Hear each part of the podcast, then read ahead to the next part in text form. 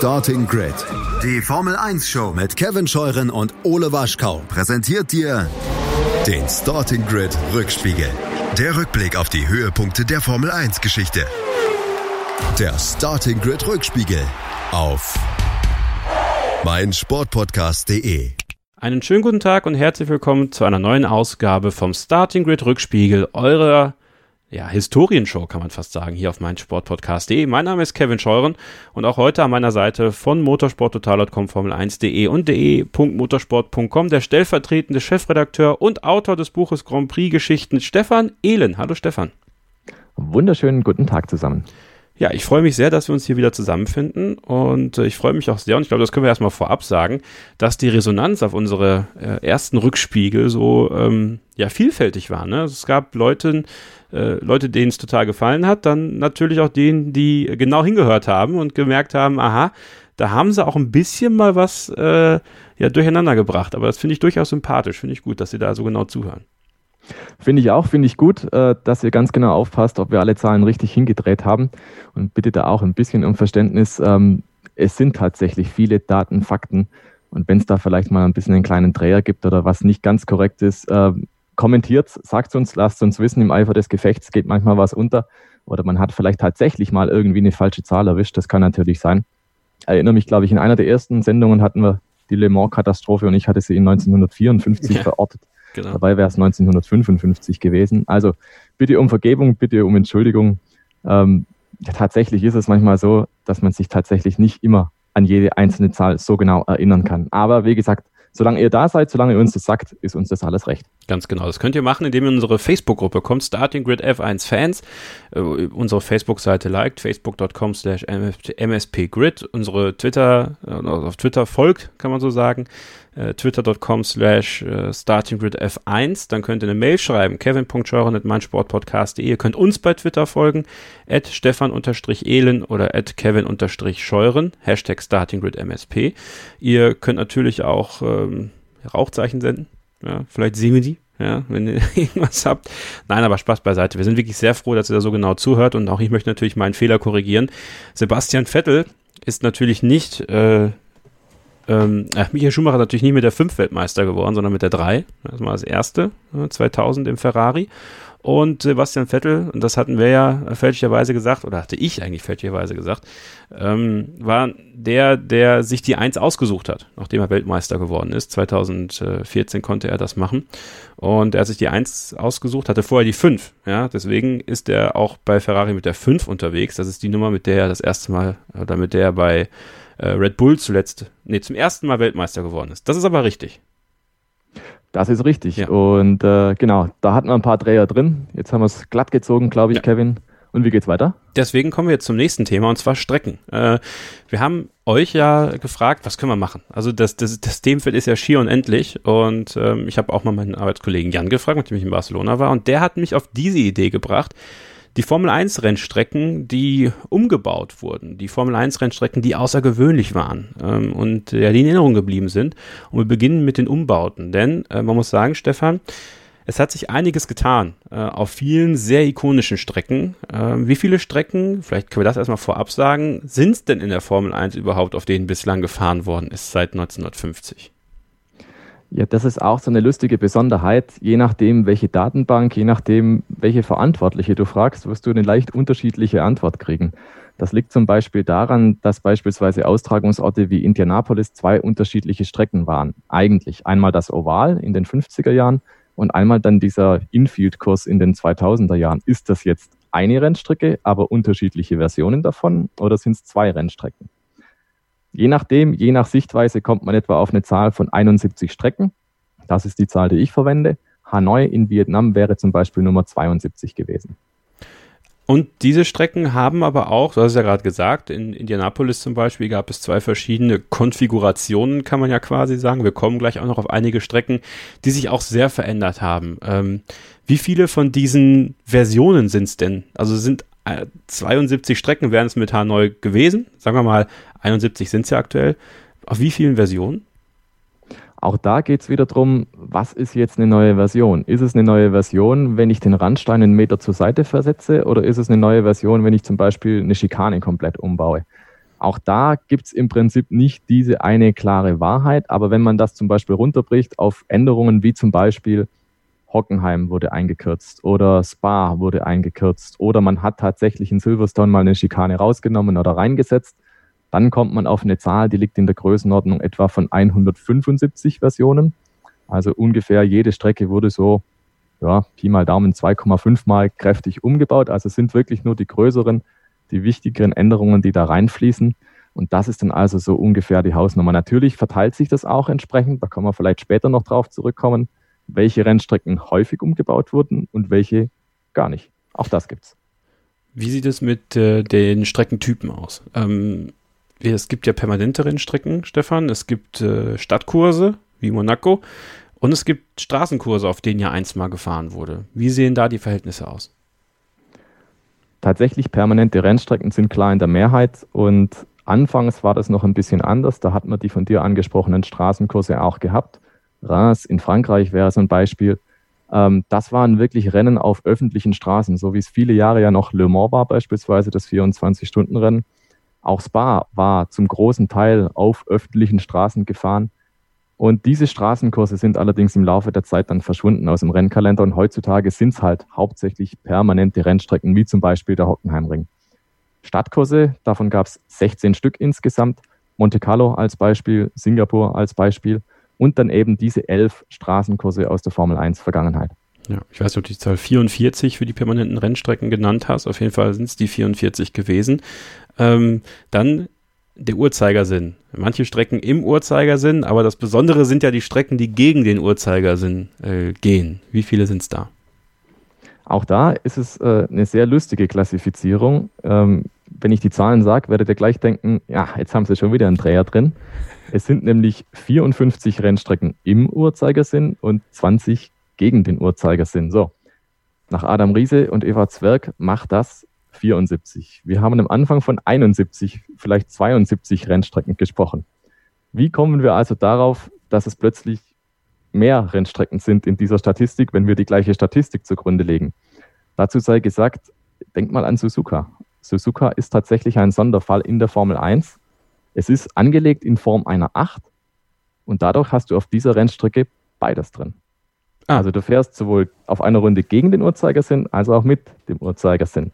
Und ich habe gerade vorhin schon mal davon gesprochen, von Indianapolis. Da gab es dieses Oval in den 50er Jahren und es gab diesen Infield-Kurs erst kürzlich, vor 20 Jahren. Und das Oval traditionell, muss ich überlegen, dass ich nichts Falsches sage, im Oval in Indianapolis wird traditionell gegen den Uhrzeigersinn gefahren. Dieser Infield-Kurs allerdings wurde im Uhrzeigersinn gefahren. Und dann haben wir noch eine dritte Besonderheit, Kyalami in Südafrika. Die älteren Formel 1-Fans werden das vielleicht noch kennen. 93 wurde dort zuletzt gefahren. Diese Rennstrecke wurde umgebaut zwischendurch. Also die hatte in den, glaube ich, 60er Jahren schon mal die Formel 1 und dann eben in den 80ern jahrelang nicht. Kam dann nochmal zurück, war dann aber umgebaut und war dann in der anderen Fahrtrichtung zu befahren. Also auch diese Rennstrecke geht zweimal in diese Statistik ein. Viele Strecken, wir haben es gesagt, wurden oft wieder in den Formel 1 Kalender aufgenommen, aber einige Strecken, die gab es nur einmal. Welche waren das zu, zum Beispiel? Also ganz exemplarisch rausgreifen würde ich da mal Donington, Donington Park in England, 1993, der große Preis von Europa. Eine 100-prozentige Regenquote, auch das ist eher selten bei Rennstrecken. Also in diesem Rennen hat es halt einfach furchtbar geregnet und dieses Rennen ist auch bekannt für die vielleicht beste erste Rennrunde aller Zeiten von Ayrton Senna. Wenn die Wiederholung mal zufällig kommt dieser Tage, ist das ja nicht ausgeschlossen. Schaut es euch unbedingt an. Dieses Rennen ist echt sehenswert. Da hat sich äh, Ayrton Senna den Titel Regenmeister wirklich verdient. Diese Fahrt gilt bis heute also als eine der größten überhaupt in der Formel 1. Und Donington war eben einmalig. Ja? Das gab es nie wieder. Das war zum einzigen Mal in der Formel 1. Und dann hätten wir zum Beispiel auch noch die Rennstrecke Pescara im Angebot. Sagt wahrscheinlich keinem was, liegt in Italien, wurde 1957 gefahren und diese Rennstrecke hält den Rekord für die längste Runde aller Zeiten mit 25,8 Kilometer. Länger als die Nürburgring-Nordschleife war auch ein Straßenkurs. Also da wurde quer durch Ortschaften gefahren. Und äh, das war eine sehr, sehr große Schleife, blieb aber auch dabei. Es war ein einziges Rennen dort bei Formel 1 und dann nie wieder.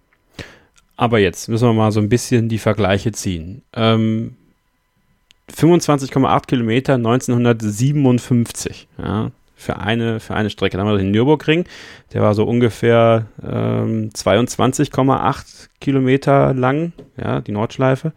Ähm, wie hat sich das denn in den Jahrzehnten verändert? Waren die Runden früher so viel länger, als sie es heute sind? Und wie kann man das in Nummern festhalten? Die kurze Antwort ist, ja, die Runden waren früher im Schnitt länger, weil es eben früher viele längere Strecken gab. Also ich denke da auch zum Beispiel an die längere Variante von Monza. Wer das schon mal gehört hat, Monza war früher mal 10 Kilometer lang. Spa war früher 14 Kilometer lang. Die Straßenkurse in Frankreich beispielsweise, die hatten 8 Kilometer in der Region.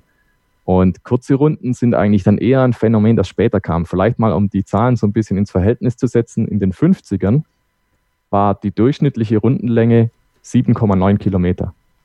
In den 60ern ging das schon runter, da war es 7,3. In den 70ern lagen wir bei 5,6. In den 80ern dann bei 4,8 Kilometern.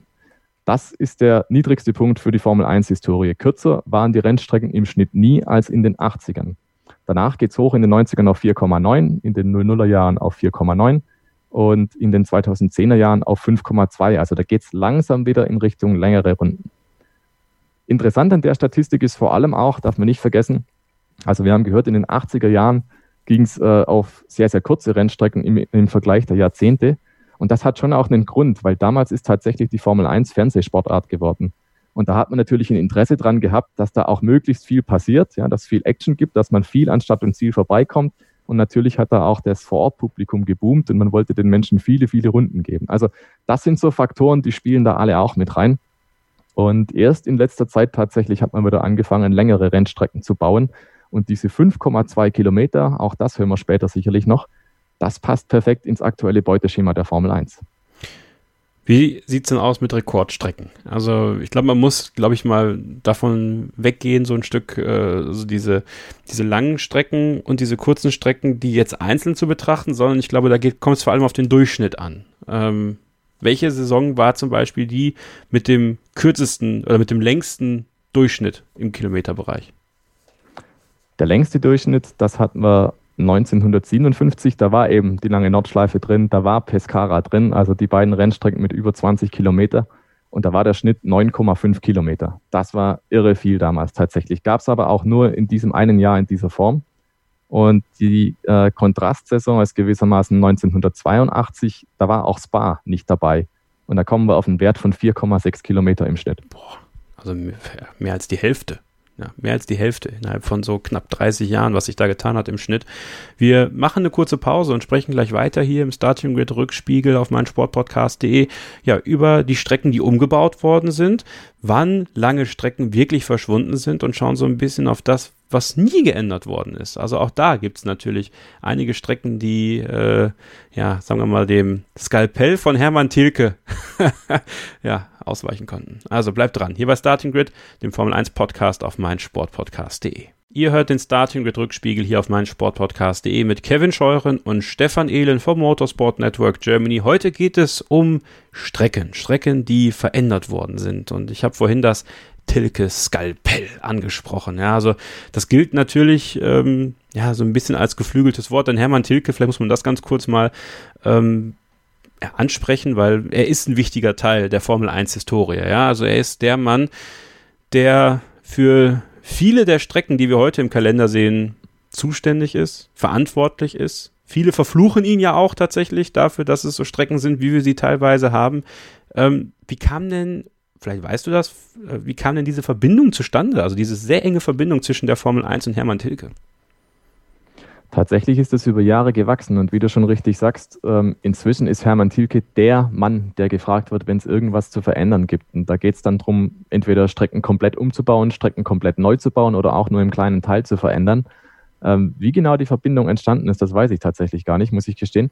Aber tatsächlich, die letzten 20 Jahre, glaube ich, ist Hermann Tilke da wirklich im Prinzip im Monopol, so kann man es, glaube ich, sagen. Ich meine, Sepang, damals ging das alles los, 1999.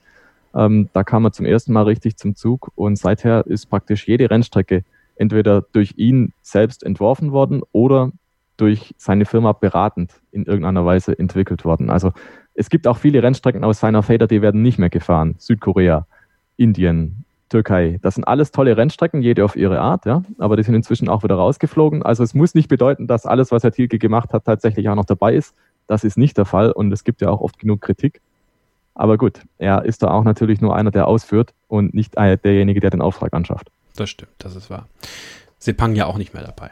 Die Strecke fand ich übrigens ziemlich cool eigentlich. Also es ist, äh, Malaysia war, war einer der, der besseren Grand Prix, hatte nur immer klimatisch, glaube ich, ein paar Probleme. Aber das ist ein anderes Thema.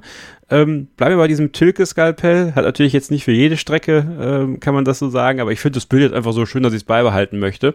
Welche Strecken wurden denn am meisten kastriert? Kann man da so eine Top 3 zumindest mal aufstellen? Na klar, und vielleicht plakativ, da nehme ich mal die Position 5 vorne weg, ähm, weil das wird jedem ein Begriff sein. Hockenheim. Hockenheim die langen Waldgeraden. 2001 war der letzte Grand Prix auf der vollen Grand Prix-Strecke mit 6,8 Kilometern Länge.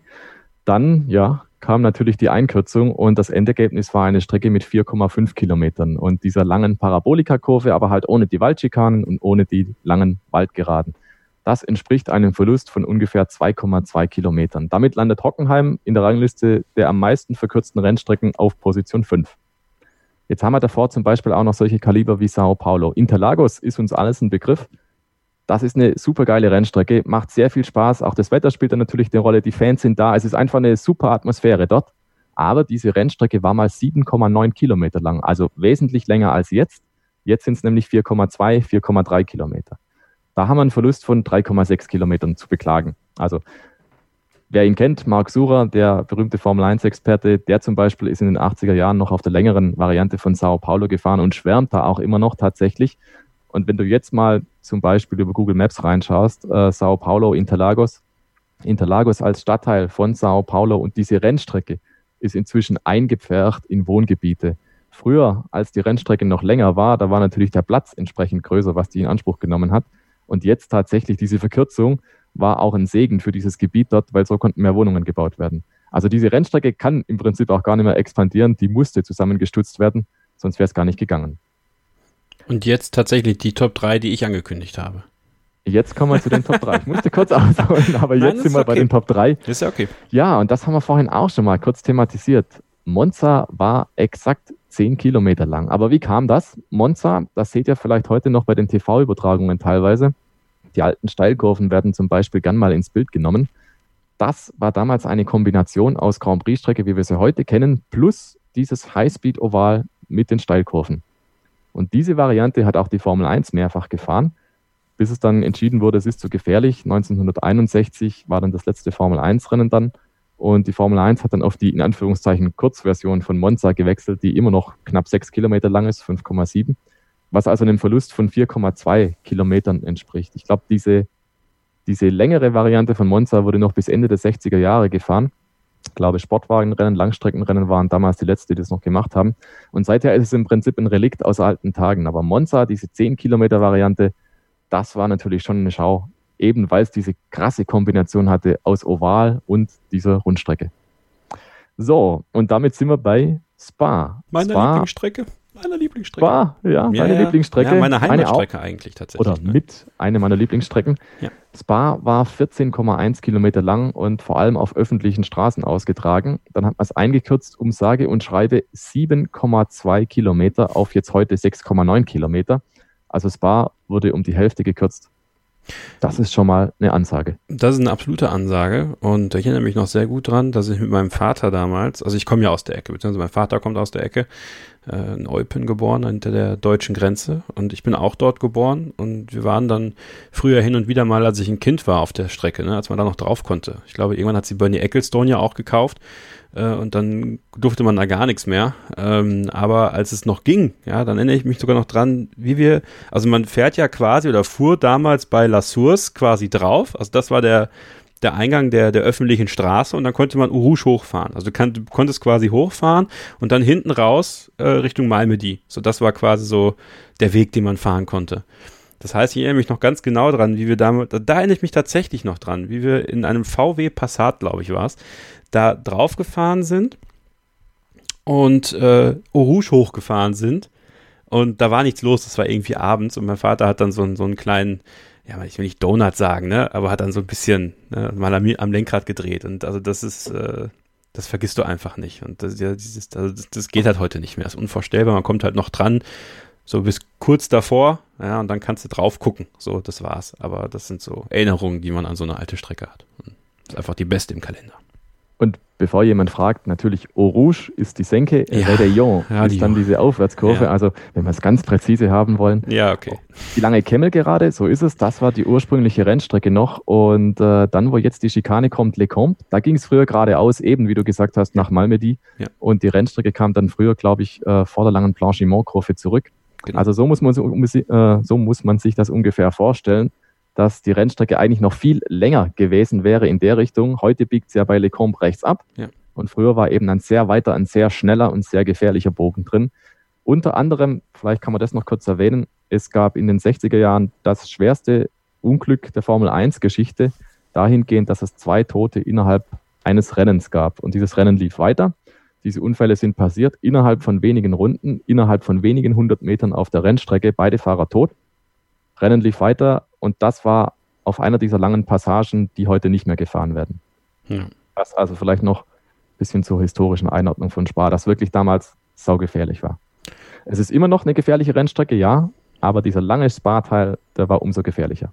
Ja, wir haben es ja erst äh, letztes Jahr, als Antoine Hubert sein Leben gelassen hat, in der Formel 2 gemerkt, wie gefährlich Spa-Francorchamps sein kann. Äh, das waren sicherlich auch sehr, sehr unglückliche Umstände mit dabei, aber äh, es ist keine ungefährliche Strecke. Und ähm, Spa, muss man auch tatsächlich sagen, hat aufgrund der Verkürzung und verschiedenen weiteren Einkürzungen, ich sage nur Busstop-Schikane, ähm, sehr viel Charakter verloren auch. Also es ist immer noch schön, muss man sagen, auch wenn man da ist vor Ort. Also ich ist auch meine Lieblingsstrecke einfach da zu sein, weil man sitzt dann da mit seinem Campingstuhl und muss sich teilweise, wenn man an der Camel Straight sitzt oder an den verschiedenen Kurven, muss man mit so einer Schaufel, muss man sich quasi seinen Platz freischaufeln, um seinen Stuhl da reinzuknallen, weil es ist ja überall Hang. Äh, und das, das hat schon was, das hat einen besonderen Flair. Aber die Strecke, und das sagt auch mein Vater zum Beispiel, die hat in, dadurch, dass sie so oft, äh, ich nenne es mal kastriert worden ist und auch äh, einige sehr prekäre Stellen rausgenommen worden sind, ähm, und verlangsamt worden sind, künstlich verlangsamt worden sind, auch so ein bisschen was an Charakter nochmal extra verloren. Muss man, glaube ich, einfach mal so sagen. Muss man sagen, da stimme ich dir vollkommen zu. Und dennoch, wenn du zum Beispiel nach Monza kommst oder nach Spa kommst, du hast dieses einmalige Flair. Das, das hast du an nicht vielen anderen Rennstrecken. Ja. Das kriegst du noch an der Rennstrecke und das ist die absolute Nummer eins. Da kommen wir jetzt dazu. Ja. Natürlich der Nürburgring. Der Nürburgring, auch da muss man vielleicht sagen, im Prinzip klare Nummer eins, im Prinzip aber auch ein bisschen unter Vorbehalt, weil die alte Nordschleife besteht natürlich weiterhin noch. Also die ist ja noch aktiv, die kann ja noch befahrbar, befahren werden, aber halt nicht mehr von der Formel 1. Also 1984 gab es eben diesen Neubau als Reaktion unter anderem auf den Abschied der Formel 1 1976. Die Formel 1 hat gesagt, zu gefährlich, der Ring, die Nordschleife, das macht man nicht mehr.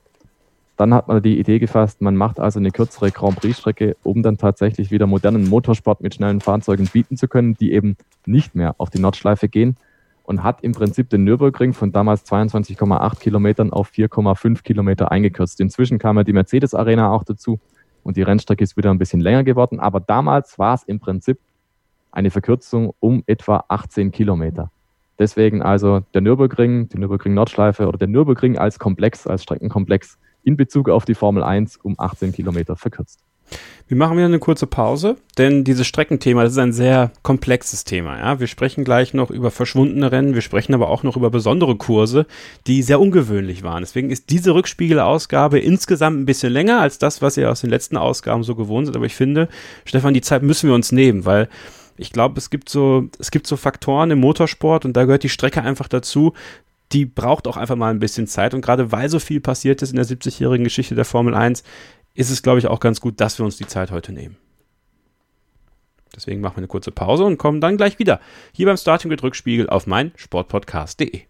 Die Strecken der Formel 1 Geschichte sind heute das große Thema im Starting Grid Rückspiegel, euren Blick in die Historie der illustren Geschichte der Formel 1 mit Kevin Scheuren und Stefan Ehlen.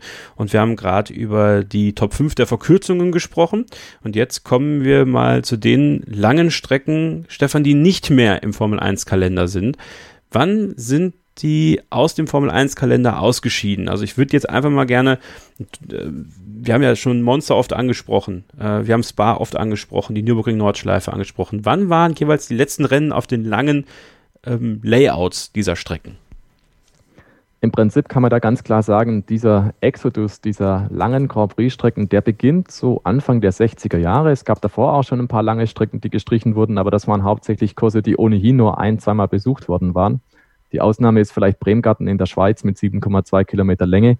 Die wurde aufgrund der Le Mans-Katastrophe dann nicht mehr angesteuert. Also der große Preis der Schweiz, der wurde dann zwischenzeitlich einfach nicht mehr gefahren, weil die Schweiz keine Rundstreckenrennen mehr erlaubt hat. 1961 dann Monza, der erste große Hammer die 10-Kilometer-Variante wird nicht mehr benutzt, haben wir gerade vorhin schon besprochen. 1966 dann der nächste Einschnitt Reims, Straßenkurs in Frankreich, 8,3 Kilometer lang, super schnell, super gefährlich. 1966 also zum letzten Mal gefahren. Spa, die 14 Kilometer Variante, 1970. Dann war Schluss. Dann hat man noch in Frankreich wiederum Clermont-Ferrand mit 8,1 Kilometer Länge, 1972 war Schluss. Und Nürburgring-Nordschleife, das weiß eigentlich jeder, spätestens seit Rush, 1976. Es stand aber schon vor dem Unfall von Niki Lauda fest, dass es wahrscheinlich kein Formel-1-Rennen mehr auf der Nordschleife geben würde. Aber dieser Unfall eben von Niki Lauda, der gab der Nordschleife für die Formel 1 gewissermaßen auch dann den Rest. Jetzt kann man natürlich darüber spekulieren oder nochmal in die Historie reinblättern und sagen, woran liegt denn das, dass die Formel 1 dann irgendwann gesagt hat, wir müssen auf kürzere Rennen gehen, auf kürzere Strecken vielmehr. Und da muss man einfach dran denken, Motorsport war schon damals kostspielig und lange Strecken verschlingen mehr Geld, weil du brauchst mehr Personal, das die Strecke sichert. In den 70er Jahren spätestens kamen die Bemühungen auf. Jackie Stewart war da einer der Vorreiter, der gesagt hat, hey, wir brauchen mehr Sicherheit.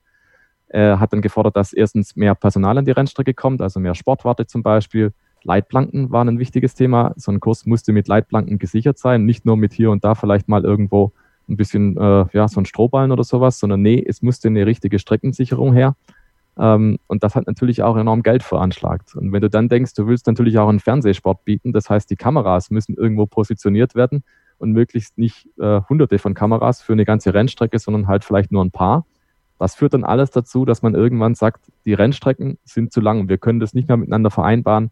Diese langen Runden, diese gefährlichen Runden, dieses äh, Sicherheitsrisiko für Fahrer und Teams, dass irgendwas kaputt geht und hat dann irgendwann gesagt, so, wir müssen das jetzt eindämmen, wir müssen diese Rennstrecken einfach auf ein normales Maß zurechtstutzen. Und da sind halt sehr, sehr viele Dinosaurier dann verschwunden. Okay, okay.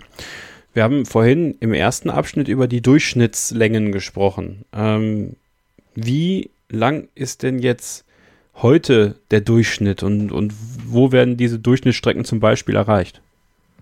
Ja, wir haben früher darüber gesprochen, dass das anfangs etwa acht Kilometer waren in den 50er Jahren. Heute liegen wir im Schnitt in der Formel 1, also Stand 2019, bei 5,2 Kilometern. Pi mal Daumen, also so ein bisschen in der Region. Es gibt zum Beispiel auch zwei große Streckentypen, die sind sehr häufig vertreten. Da hätte man zum einen die Variante 5,8 Kilometer, also jeweils ein paar Meter hinterher, aber das ist so die Hausnummer 5,8. Da hätten wir zum Beispiel, zum Beispiel Le Castellet, Silverstone, Monza, Sochi, Suzuka, also fünf, die genau in dieses Schema fallen. Und wir haben wiederum fünf Rennstrecken mit 4,3 Kilometern. Das wären Sao Paulo, Mexico City, der Hungaroring, Spielberg und Montreal. Da sehen wir schon mal, der halbe Rennkalender wird durch diese zwei Arten von Rennstrecken abgedeckt. Und dann hast du natürlich noch ein paar Ausreißer drin. Spa natürlich ist ein bisschen eine längere Variante zum Beispiel. Und dann gibt es auch noch kürzere, Monaco beispielsweise. Und alles andere bewegt sich irgendwo zwischendrin. Aber diese zehn Strecken, 5,8 Kilometer und 4,3, das sind so die Haupttypen heutzutage. Also wenn wir dann diese fünf Kilometer mal so als, als ähm, Benchmark sozusagen nehmen, wie hat sich denn das Verhältnis der Strecken innerhalb eines Rennkalenders da so verändert? Kann man das vielleicht prozentual festlegen, wie viele Strecken in, in welchen Jahren ähm, so über fünf Kilometer hatten als Länge? Kann man, ja. Das ist nicht, also gleich, der Vergleich hinkt natürlich insofern ein bisschen, weil die, die Abstände früher ein bisschen größer waren. Also da gab es mehr Extreme natürlich mit der Nürburgring Nordschleife oder auch mit Pescara. Bleiben wir bei Pescara, greifen das Jahr 1957 auf. Von acht Strecken waren vier größer als fünf Kilometer, also genau die Hälfte, 50 Prozent. 1982, wo es die äh, kürzeste Rundendistanz im Schnitt gab, da waren es zum Beispiel sechs Rennstrecken von 16, die fünf Kilometer lang oder länger waren. Etwa 40 Prozent knapp. Und heutzutage sind wir bei einem Faktor von 62 Prozent, 13 von 21 Strecken sind länger als 5 Kilometer. Aber jetzt mal Butter bei die Fische. Welche Strecken wurden denn am häufigsten per Skalpell bearbeitet? Und ich meine jetzt in dem Fall das Skalpell nicht kosmetisch. Ja, du willst das, du willst wirklich richtig wissen, ne? Ich will es wirklich wissen, steckt. weil, okay. weil ich meine, so viele Strecken, die sich ja auch so oft, wir haben über Spa gesprochen gerade, also ähm, wie oft wurde Spa zum Beispiel verändert? Oh, mit Spa liegen wir schon in der Top 3. Echt? Kevin, du hast was Gutes rausgepickt. Spa, da kann man notieren, acht sehr große Eingriffe. Acht Stück. Auch da kann man sich natürlich wieder drum streiten. Again, wie wir es vorhin schon gesagt haben, was ist jetzt genau ein Eingriff? Aber Busstop zum Beispiel, Ja. das war definitiv ein Eingriff. Ja. Und dergleichen mehr. Also wenn man es an wirklich großen Eingriffen festmacht, acht. Okay. Aber dann wiederum stelle ich mir das vor bei zum Beispiel, also Monaco. Monaco ist für mich ein festgelegter Kurs. Den kenne ich so, wie er jetzt ist. Aber da wurde doch nicht viel verändert über die Jahre, oder? Doch. Hä? Tatsächlich, Monaco ist auf dem Treppchen noch eine Stufe weiter. Monaco liegt auf Platz zwei Nein. mit neun größeren Umbauten. Also vielleicht kennt ihr dieses berühmte Bild aus dem Monaco der 50er Jahre, weil da gibt es zum Beispiel Raskas noch gar nicht. Also am Hafen wurde entlang gefahren, ja, Mhm. aber dann biegt man direkt in der Haarnadel ein und geht damit direkt auf Stadt und Ziel. Da gibt es diese Raskas-Passage noch gar nicht zum Beispiel. Das ist ein, ja, ein plakatives Beispiel für Monte Carlo, wie Monte Carlo umgebaut wurde. Auch die Hafenschikane und so weiter. Also es gibt viele Stellen in Monaco, die sind nicht ganz ursprünglich. Und auch die Streckenlänge in Monaco war durchaus einem Wandel unterzogen. Also das ist definitiv nicht nur so, wie wir es heute kennen. Man hat immer den Eindruck, man kommt nach Monaco und die machen da nichts dran. Nein, ist nicht so. Diese Rennstrecke hat sich sehr, sehr häufig verändert, ist aber damit nicht Platz eins. Platz eins, zumindest in, in meiner Statistik, wie ich sie ausgewertet habe, mit zwölf Umbauten Silverstone. Silverstone. Silverstone in Großbritannien tatsächlich.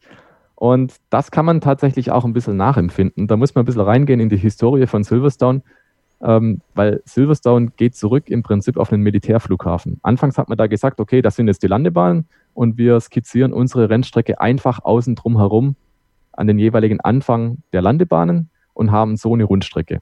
Wunderbar, alles klar. Über die Jahrzehnte aber hat man immer neue Schikanen, immer neue Kurven eingebaut und schlussendlich kam man dann eben auf zwölf sehr große Umbauten. Zum Beispiel, erst vor wenigen Jahren hat die Formel 1 ja auch wieder eine äh, neue Variante dazu gekriegt. Man hat die Boxengasse verlegt und äh, zum Beispiel diese neue, ich glaube Arrowhead heißt dann diese, diese Spitzkehre dann da, die ins Infield reingebaut wurde. Und das ist eine dieser großen Versionen dann, die da umgebaut wurde. Überrascht mich jetzt aber, dass das nicht zum Beispiel Monza ist, was ja auch sehr eingekürzt wurde. Das stimmt. Monza ist tatsächlich auch in, den, ja, in der Top-Region vertreten, was Umbauten angeht. Für Monza kann man die Zahl 6 notieren. Liegt dann etwa auf dem Niveau von Hockenheim, vom Nürburgring zum Beispiel. Beim Nürburgring, da muss man natürlich auch dazu sagen, es ist wahrscheinlich völlig unmöglich, alle Änderungen an der Nordschleife zu dokumentieren. Deswegen auch hier unter Vorbehalt der Nürburgring auf Platz 6, wahrscheinlich um Längen Platz 1. Aber wenn es darum geht, wie viele wirklich wesentliche Layout-Änderungen diese Rennstrecke erfahren hat, dann sind das gar nicht so viele, weil die Nordschleife tatsächlich, ich lehne mich jetzt weit aus dem Fenster und sage es einfach so, in weiten Teilen dem ursprünglichen Layout entspricht. Also es gab da einfach nicht so in der Form krasse, gravierende Eingriffe, wie es dann zum Beispiel in Monte Carlo oder eben in Silverstone war. Okay. Dann müssen wir mal über die Rennen sprechen oder die Strecken sprechen, die nie oder fast nie umgebaut worden sind. Äh, und da würde ich mich gerne auf eine, auf eine Zahl festlegen. Und zwar mindestens 15 Rennen sollten da gefahren worden sein, weil das ist, glaube ich, ein Richtwert. Da kann man sagen, das ist eine gewachsene Strecke im Formel 1-Kalender, die ist mal nicht eben dazugekommen, wie jetzt zum Beispiel, ich sage jetzt mal doof, die Türkei. Ja, also die war dann da und dann war sie wieder weg. Oder Valencia, äh, die eine Stadtstrecke. Ähm, nehmen uns da mal mit auf, auf, auf Strecken, die über 15 Rennen hatten, die nicht verändert worden sind. Mhm.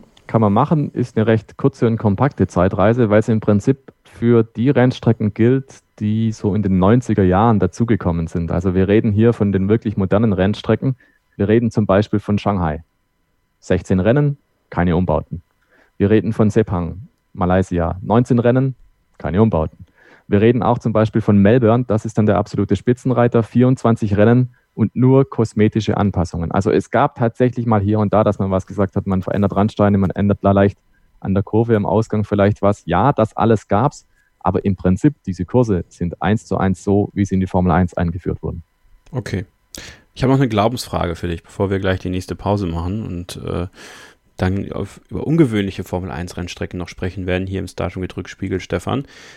Nürburgring oder Hockenheimring? das ist eine sehr gute Frage, die ich für mich persönlich mit Hockenheim beantworte. Interessant. Hat auch, ein, hat auch tatsächlich einen persönlichen Grund. Okay. Ähm, ich habe Verwandtschaft in Hockenheim. Okay. Ich habe früher viele Ferien in Hockenheim verbracht und ich habe natürlich deswegen auch eine Verbindung zu Hockenheim. Da habe ich zum ersten Mal eine Rennstrecke gesehen, da habe ich zum ersten Mal ein Rennen gesehen, da habe ich zum ersten Mal Formel 1 gesehen. Ja, ich war da, unter anderem auch beim letzten Grand Prix auf den Waldgeraden, also auf der großen Grand Prix-Strecke.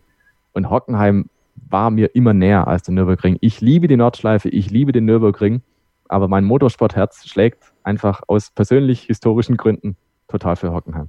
Okay, das ist dann nur fair, finde ich. Ja, ähm, und ja, das finde ich gut. Und du hast ja auch eine Geschichte gemacht, die müssen wir vielleicht mal in den Show Notes verlinken. Da bist du ja äh, dem alten Hockenheimring so ein bisschen auf die Spur äh, gegangen sozusagen, hast den zugewucherten Wald mal besucht. Äh, verlinken wir mal, könnt ihr euch nochmal durchlesen. Ist schon vor einigen Jahren gewesen, glaube ich, diese Geschichte.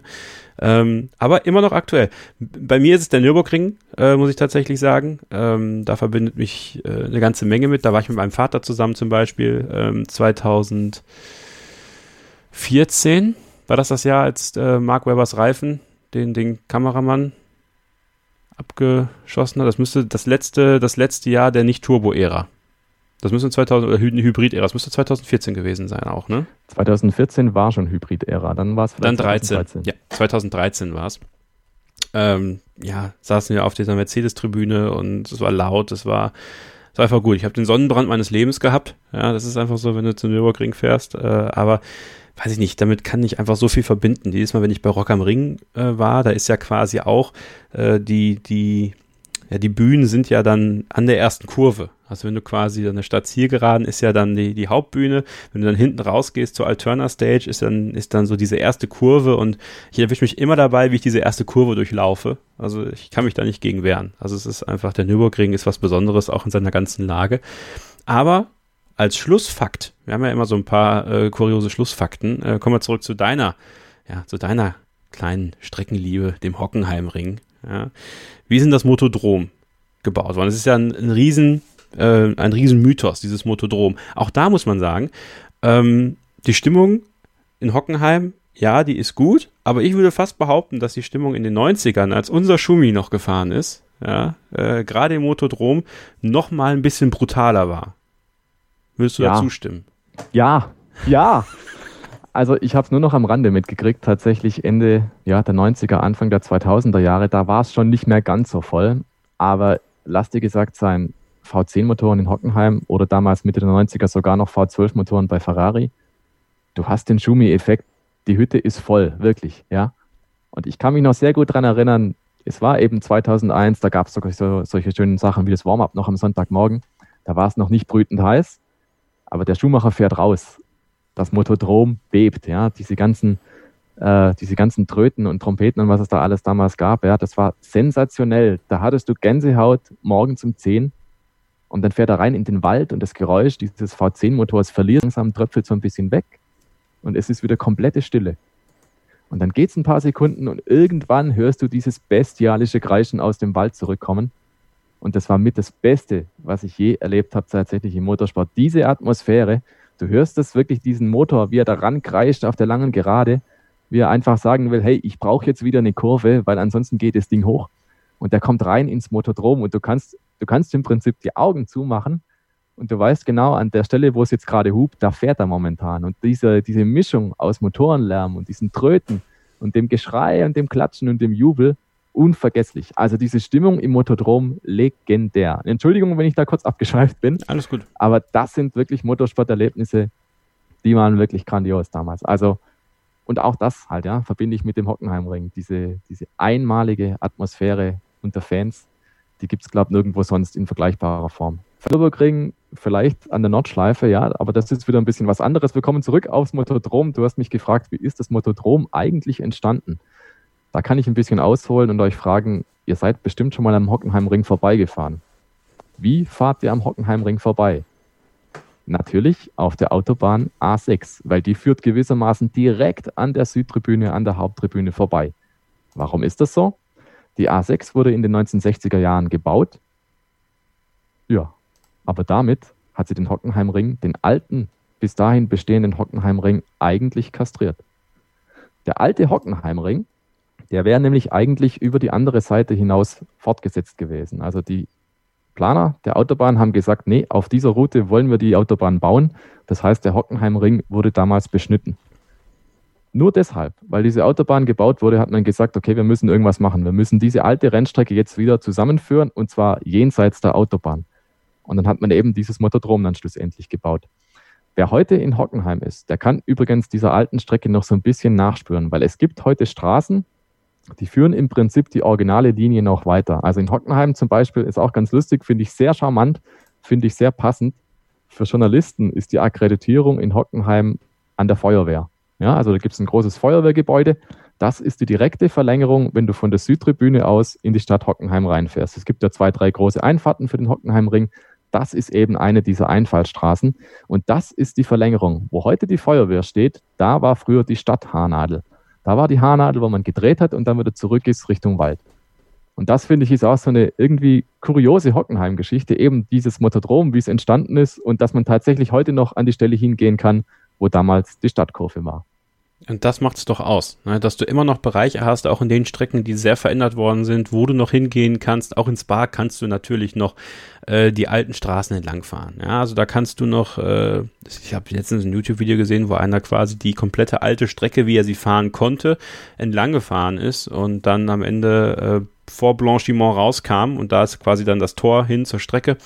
Ähm, und das ist toll. Und ich finde, ähm, das macht man ja auch gerne. Ja. Ich bin mal gespannt, ob es mich dann irgendwann auch mal die, auf die Nordschleife treibt, endlich. Äh, wird mal Zeit. Werde ich dann auch hier im Podcast drüber sprechen, wie ich das gefunden habe. Ähm, aber das war für den Moment der Blick in die umgebauten Strecken. Und ein Take haben wir noch hier im Rückspiegel zum Thema Strecken heute. Und zwar wird sich das dann um die außergewöhnlichen Strecken kümmern äh, und drehen. Ähm, wo wurde gefahren? Ähm, wir haben Flughafen dabei, wir haben eine Insel dabei, ja, und äh, noch viele weitere kuriose Orte, an denen die Formel 1 mal die Autos hat aufbrüllen lassen. Also bleibt dran, hier beim Starting Grid Rückspiegel auf meinsportpodcast.de.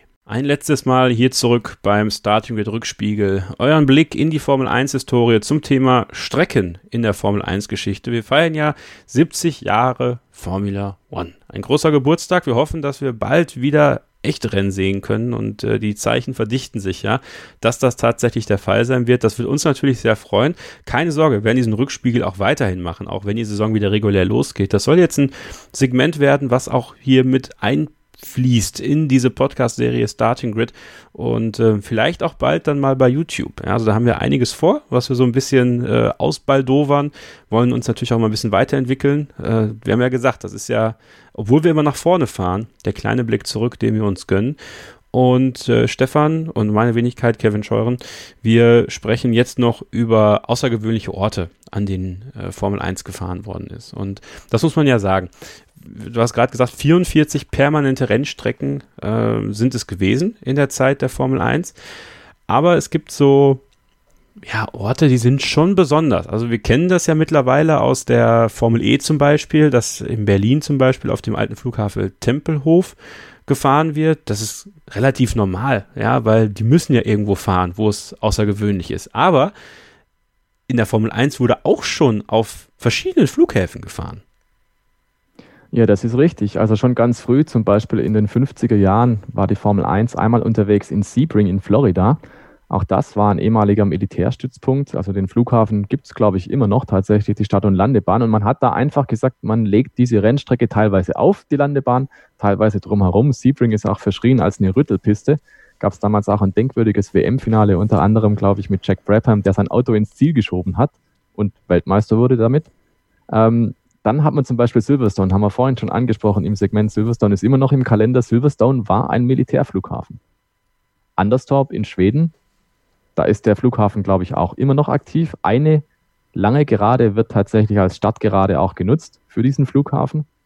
Dann, und das wissen vielleicht die wenigsten, würde ich schätzen, ihr alle kennt Spielberg, ihr alle kennt den Red Bull Ring, aber nebendran liegt Zeltweg. Zeltweg, glaube ich, ist heute ein Militärflughafen oder so ein etwas kleinerer Regionalflughafen, aber da fand noch vor Spielberg tatsächlich ein Formel-1-Rennen statt. Einmalig 1964. Die Strecke war jetzt nicht unbedingt spektakulär, aber das sind jetzt diese ganz originalen Flugplatzrennen, wie man sie beispielsweise auch aus der DTM-Historie kennt, im Prinzip nie. Die waren relativ einfach gehalten und so war es auch Zeltweg. Dann haben wir noch Strecken so wie Donington und Le Castellet. Da ist der Flughafen auch nicht weit. Also im Prinzip direkt neben der Fahrbahn gibt es den Landestreifen von den Flughäfen und die Fahrer können schnell rein und schnell raus. Viele würden sagen, Le Castellet ist ein genereller, äh, eine generelle Flugstrecke. Man könnte vielleicht auch einfach sagen, Le Castellet ist der Parkplatz zum Flughafen nebendran. Norman Fischer gefällt das. Ähm, witzig auch, äh, habe vor kurzem einen Podcast von den englischen Kollegen von Autosport gehört, äh, sind ja auch Teil des Motorsport Networks. Da war Zach Brown zu Gast äh, in der, ähm, ich weiß nicht, wie diese, wie diese Serie heißt. Auf jeden Fall hat er ja erzählt, warum es sich gerade anbietet, den Zeltweg zu fahren, diese Air Force Base, die da ist, könnte für alle Formel 1 Menschen als Flughafen dienen. Und dann kann man äh, wunderbar da eine Quarantäne einhalten, sodass sie quasi nicht irgendwo ins Stadtzentrum müssen, sondern sie würden alle quasi an diesen Air Force Flughafen kommen, ja, und dann zur Strecke tingeln. Also auch ein sehr empfehlenswerter Formel 1 Podcast, übrigens der Autosport F1 Podcast. Wenn ihr äh, dem Englischen mächtig seid, könnte ich sehr empfehlen. Inseln. Ich habe gesagt, auf einer Insel wurde gefahren oder ja, wird ja eigentlich auch gefahren, ne? Ja, du sagst es. Montreal in Kanada. Die Insel liegt mitten im St. Lorenz-Strom. Das ist durchaus ein eher gewaltiger Fluss. Und äh, auf dieser Insel fand, glaube ich, auch mal eine Weltausstellung statt. Das ist allerdings schon ein paar Jahre her. Ähm, ich glaube, es gibt sogar auch ein olympisches Ruderbecken. Es gibt auch ein Casino auf dieser Insel. Kurzum, also diese Insel gehört definitiv zur Stadt. Und äh, auf dieser Insel ist tatsächlich dieser Circuit Gilles Villeneuve angelegt. Und ja, Montreal, also in Insellage, das hat man tatsächlich auch nicht so auf dem Formel-1-Kalender. Wir haben es vorhin gesagt, äh, auf einem Oval wurde ja quasi auch gefahren in Indianapolis. Äh, dann so ein Stück Oval. Äh, Ralf Schumacher gefällt dieses Stück besonders gut äh, in Indianapolis. Äh, der Rennstrecke von 2000 bis 2007, also mit dem Infield gemeinsam. Dann hast du die 8 angesprochen in Suzuka. Ähm, wer hat denn diese Strecke entworfen? Und da gibt es ja noch so eine Besonderheit, ne? Völlig richtig. Also diese Rennstrecke entworfen hat Anfang der 60er Jahre Hans Hugenholz. Und der sagt vielleicht nicht jedem was, aber Hans Hugenholz ist auch verantwortlich gewesen oder mitverantwortlich gewesen für so eine schöne Rennstrecke wie Zandvoort hm. in den Niederlanden und für das originale Zandvoort. Und ja, da kriegst du eigentlich schon mal so einen Begriff Suzuka und Zandvoort, wer da seine Finger mit dem Spiel hatte, das kann jetzt kein so ein schlechter gewesen sein, ganz grundsätzlich, weil das sind wirklich zwei ganz, ganz große Klassiker. Was in Suzuka noch dazu kommt, diese Rennstrecke, es ist die Honda Hausstrecke, die wurde dann auch geplant mit dem Freizeitpark drumherum. Und das ist eine ultra, unglaublich ulkige Anlage tatsächlich. Ich war auch schon ein paar Mal dort. Und äh, dieser Freizeitpark und diese Rennstrecke zusammen in Kombination, bisschen schräg. Kennt man so nicht von Europa. Der Nürburgring hat es ja auch mal irgendwie versucht, aber nicht so ganz oder nur so halb. Man weiß es nicht genau. Auf jeden Fall, die Achterbahn fährt dort nicht. In Suzuka steht natürlich ein Riesenrad. In Suzuka gibt es dann entsprechend auch Fahrgeschäfte und so weiter. Und äh, alles sehr kinderfreundlich auch ausgelegt. In Suzuka hast du auch regelmäßig bei jeder Rennveranstaltung irgendwelche Schulklassen auf der Tribüne. Das ist tatsächlich nochmal eine andere Welt als bei uns. Nicht fahrende Achterbahn an Rennstrecken. Da kenne ich auch eine. äh, Suzuka tatsächlich eine Strecke, die auf meiner Bucketlist steht. Ne? Habe jetzt mal so eine Bucketliste Unbedingt. angefertigt. Unbedingt. Äh, tatsächlich Suzuka steht da drauf. Und auch Singapur ist ja eine von zwei Strecken, die in einem Stadtstaat zu finden sind. So viele Stadtstaaten haben wir ja nicht tatsächlich zur Auswahl, aber Singapur, du hast gesagt, und die andere Variante kennt jeder, Monaco. Ja, da war ich ja schon. Nur nicht beim Rennen, aber da war ich zumindest schon mal und konnte die Strecke mal ablaufen. Hab mich sogar verlaufen. Ja, ich musste mich tatsächlich in Monaco verlaufen, äh, aber es gibt sicherlich schlimmere Orte dafür. Ähm, dann der Albert Park. Das ist ja quasi ein umgebauter Stadtpark. Deswegen können die da ja jetzt kein Ersatzrennen fahren. Das ist ja so, weil die müssten ja wieder das ganze Ding umbauen. Das wird ja quasi immer für die Formel 1 zurechtgebaut und dann wieder zurückgebaut, richtig, ne? Das ist richtig. Es gibt ja so ein paar permanente Anlagen. Also das Boxengebäude an sich, das steht natürlich da, aber die Rennstrecke an sich, diese ganzen Zäune und äh, die Sicherheitsmaßnahmen, die müssen natürlich extra installiert werden. Das ist schon richtig. Und eigentlich ist der Albert Park nichts anderes als der Stadtpark von Melbourne. Und, und auch da gibt es tatsächlich noch Rennstrecken, die ebenfalls in so eine ähnliche Richtung schlagen. Es gibt zum Beispiel Porto. Das wurde zweimal gefahren, Ende der 50er, Anfang der 60er Jahre, Stadtrennen natürlich. Und das wurde auch um diesen, ich glaube, der heißt Boa Vista Stadtpark in Porto eben ziemlich nah an der Atlantikküste ist es. Das ist nur ein, ein Steinwurf im Prinzip vom Strand entfernt. Da wurde dieses Rennen gefahren, ja. Das war also auch in der grünen Lunge von Porto, so kann man es vielleicht beschreiben. Und dann, das ist vielleicht nicht jedem bewusst, aber Monza liegt auch mitten im Stadtpark. Monza, diese Rennstrecke liegt im königlichen Park von Monza, im Parco di Monza. Und das ist vielleicht eine Rennstrecke auch auf der Bucketlist sowieso ganz weit oben. Das ist wirklich eine Rennstrecke mit Flair. Fahrt dahin, genießt das, fahrt da rein in den Park. Ihr seid in einer komplett anderen Welt. Es ist alles still, es ist alles ruhig und dann kommt ihr an die Rennstrecke. Und wenn ihr das große Glück habt, dass ihr auch noch aufs alte Oval könnt, auf die Steilkurven, dann werdet ihr euch umschauen im Wald. Und ihr werdet, wenn ihr in die Fahrtrichtung schaut, das Gefühl haben, höre ich da nicht irgendwo ein Auto? Irgendwo rauscht doch da gerade irgendeiner an und ihr werdet fühlen und spüren, es kribbelt, es kribbelt und ihr habt echt den Eindruck, da lebt die Historie. Das ist völliger Wahnsinn. Auf die Bucketlist und zwar sehr, sehr, sehr weit oben. Okay, also Monza, Singapur, Suzuka. Erstmal so, für mich. Okay? Erstmal. Okay, gut. Ist ja noch ein bisschen, ich habe noch ein bisschen Zeit. Das ist ja nicht.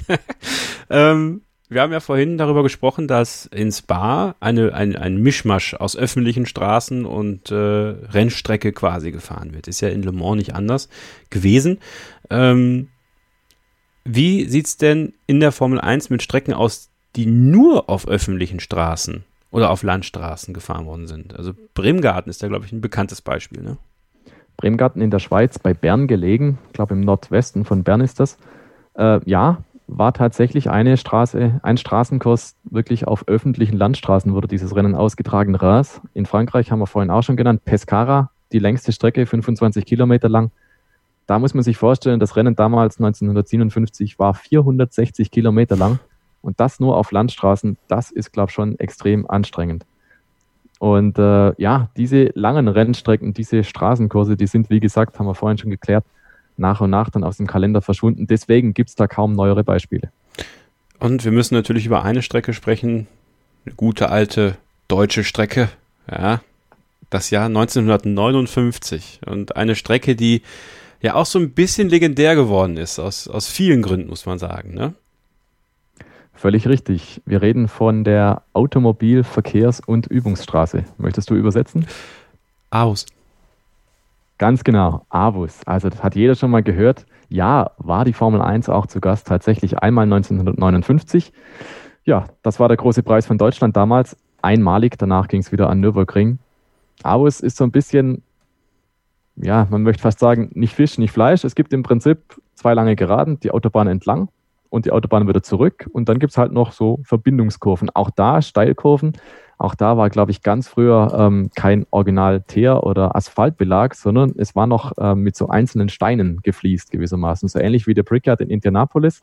Da waren eben dann die Bricks noch zu sehen. Also man hat da tatsächlich die, die äh, Autos auf die Steinwand geschickt, auf die Steilwand. Das ist natürlich auch besonders eindrücklich gewesen damals. Wrestling-Fans werden sich erinnern, dass wir 1993 in Las Vegas, Nevada, im Caesars Palace WrestleMania ausgetragen worden ist. WrestleMania 9, 1993. Die Formel 1, mein lieber Stefan, die war schon vorher da.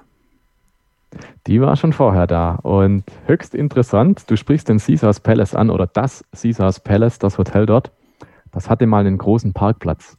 Das war Anfang der 80er Jahre. 1981 und 1982 gab es den Caesars Palace Grand Prix in Las Vegas. Das war der US Grand Prix West, also es gab damals auch zwei Grand Prix für eine gewisse Zeit lang in den 70ern und 80ern.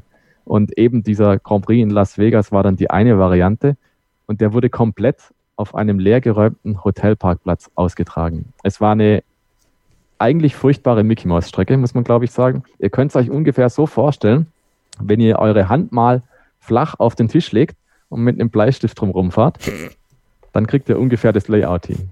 Also es ist jetzt nicht sehr wie soll man sagen, atemberaubend oder so. Es war aber halt ein Parkplatz, der war flach.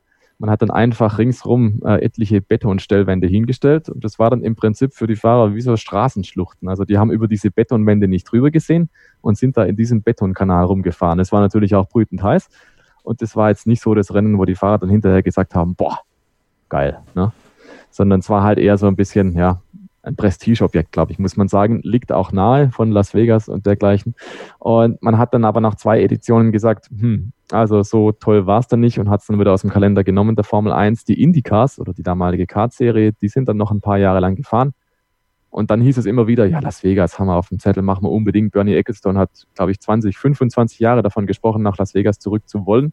Ob er es wirklich ernst gemeint hat, weiß man nicht. Aber dieses Rennen in Las Vegas auf dem Hotelparkplatz, glaube ich, eines der kuriosesten überhaupt in der Formel 1, unerreicht. War das auch die Strecke in Amerika, wo die Strecke mal aufgeweicht war, wegen der Hitze, oder war das in Detroit? Ich glaube, das war Dallas. Oder Dallas, genau. Auf jeden Fall habe ich erinnere mich gerade noch vage daran, dass es mal eine Strecke gab in Amerika, die dann aufgeweicht war oder so oder aufgerissen ist, weil es so heiß war. Genau. Also da hatten wir Temperaturen von annähernd, glaube ich, 40 Grad Celsius und der Asphalt brach auf. Und dann gab es Diskussionen, fährt man das Rennen, fährt man es nicht, was macht man überhaupt? Schlussendlich ist die Formel 1 dann gefahren. Ja. Die Fahrer sind dann reihenweise dehydriert und äh, war eine gefährliche Geschichte damals. Und vielleicht müssen wir da noch kurz einhaken, wenn wir davon reden, Dallas, Detroit, Las Vegas, Long Beach, Riverside, Sebring, Indianapolis, Austin, Watkins Glen, ähm, zehn müsste ich aufzählen insgesamt, um alle Rennstrecken zu nennen, die die Formel 1 mit ihren Grand Prix in Amerika besucht hat. Das ist tatsächlich auch Rekord. Kein anderes Land hat so viele Rennstrecken in die Formel 1 an den Start geschickt wie die USA. Und da sagt mal einer, die Formel 1 ist da gar nicht so stark. Also sie war früher zumindest recht vielfältig unterwegs ja. in den Vereinigten Staaten. Also da kam da ganz schön was zusammen an Rennen. Teilweise war da auch der Saisonauftakt, teilweise war auch Saisonfinale, also durchaus exponierte Rennen. Stimmt, Keke Rosberg ist damals in Amerika Weltmeister geworden. Las Vegas. Ja.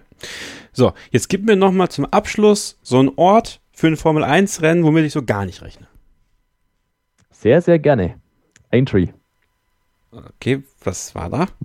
Was für ein Ding? Aintree. Das ist eine britische Rennstrecke, ich glaube in der Nähe von Liverpool, Pi mal Daumen. Da wurde in den 50er und 60er Jahren gefahren. Hat sich damals, glaube ich, abgewechselt mit Silverstone. Aintree, diese Formel 1 Rennstrecke, wurde rund um eine Pferderennbahn installiert. Also man hatte eine Pferderennbahn, natürlich, klar. Pferderennsport war in Großbritannien sehr beliebt. Ja. Und hat dann gesagt, okay, diese Stadionanlage, das sind ohnehin große Tribünen, das muss doch auch für Motorsport nutzbar sein. Und das hat man dann tatsächlich gemacht und ähm, hat dann dieses Rennen dort ausgetragen. Also Aintree als Formel 1 Rennstrecke gibt es nur in dieser Form, weil eben dort die Pferde zuerst gerannt sind. Also wir haben Flughäfen, wir haben Autobahnen, wir haben Hotelparkplätze, Inseln, Stadtparks und eine Pferderennbahn. Also die Formel 1 fährt da, wo die Formel 1 fahren will. Das kennt man ja. Ja, und der Show must go on. Das galt schon auch dann in den 50er, 60er und 70er Jahren. So, also ich finde, wir haben heute sehr, sehr viel gelernt, Stefan. Also ich glaube, jeder, der, der vielleicht äh, ja das ein oder andere schon gelesen hat, jetzt hier zugehört hat, wird gemerkt haben, ah, da war das, da war das. Also dafür soll dieses Segment hier auch sein, dafür soll der Rückspiegel sein, dass ihr nochmal so zurückgehen könnt in die Geschichte. Und wir wollen euch natürlich immer mit ein paar Schlussfakten ja, rausgehen lassen. Und jetzt bist du gefragt, Stefan. Was für Schlussfakten gibt es denn zum Thema außergewöhnliche Strecken noch? Also wenn wir über Rennstrecken sprechen, hat jeder auch irgendwie so ein Bild im Kopf. Ja, es ist diese Grafik, irgendwo gibt es ein Asphaltband, die, die Kurven sind nummeriert. Aber was sind so diese Rekorde? Welche Rennstrecke hat die meisten Kurven? So, und da kann jetzt jeder von euch einfach mal die Karten aufrufen und Nordschleife und Pescara vergleichen. Und ich bin sehr gespannt, auf was für Zahlen ihr kommt, weil bei der Nordschleife ist es auch so, nichts Genaues weiß man nicht. Es gibt ja auch diese unterschiedlichen Zählweisen. Ist der Kurveneingang jetzt eine eigene Kurve als der Kurvenausgang und dergleichen mehr? Auf jeden Fall, Nordschleife und Pescara, die sind unangefochten vorne, was die Kurvenanzahl in der Formel 1 angeht. Wahrscheinlich jenseits von 150.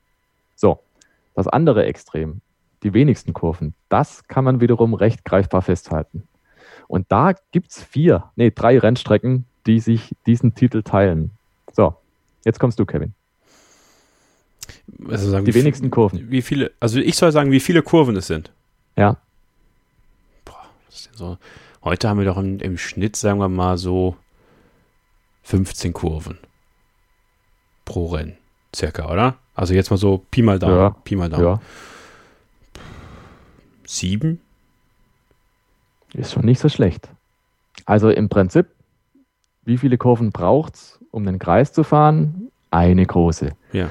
Wir hatten aber keinen Kreis in der Formel 1. Wir hatten aber ein Oval. Indianapolis.